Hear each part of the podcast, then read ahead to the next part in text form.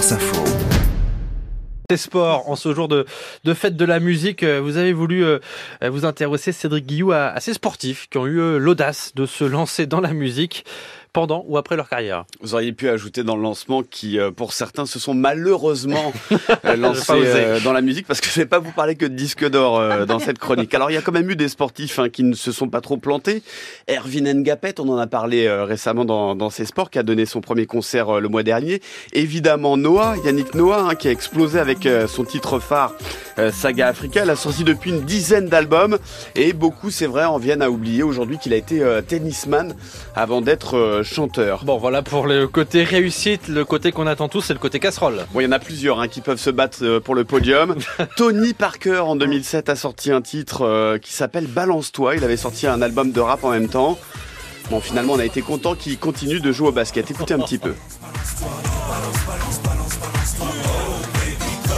Ah, vous aimez bien quand même, c'est ça qui est dingue. Des footballeurs aussi, quand ils jouaient à Marseille, il y avait Basile Boli et l'anglais Chris Waddle qui s'étaient associés en 1991 pour sortir We've Got a Feeling. C'était bien ringard, écoutez. Je comprends rien à ce qu'il dit euh, Chris Waddle.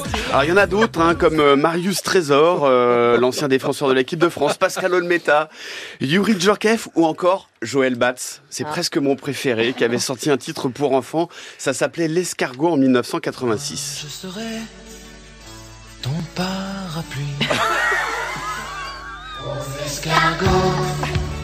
Il a été la mode à l'époque. Hein. d'Auxerre et du Paris Saint-Germain. Alors là, je vous ai parlé d'anciens internationaux, mais on a eu aussi Jean-Pierre François, Je te survivrai, 1989. Alors lui, il est connu, hein, ça a bien marché, Je te survivrai, 1989. C'est un ancien joueur de foot, il a joué à Dijon, il a joué à Bâle, il a joué à Saint-Etienne, c'était deuxième du top 50, vous vous rendez compte? 500 000 exemplaires vendus, c'était derrière la, lambada. Et puis on peut citer aussi euh, Florence Sarto, la navigatrice, hein, sans doute inspirée par euh, ses nombreuses traversées en solitaire. Elle s'était associée avec Pierre Bachelet. Flo? Voilà, c'était le titre. Bien le nom que tu ah mais vous connaissez euh, Aurélien Accard Eh oui.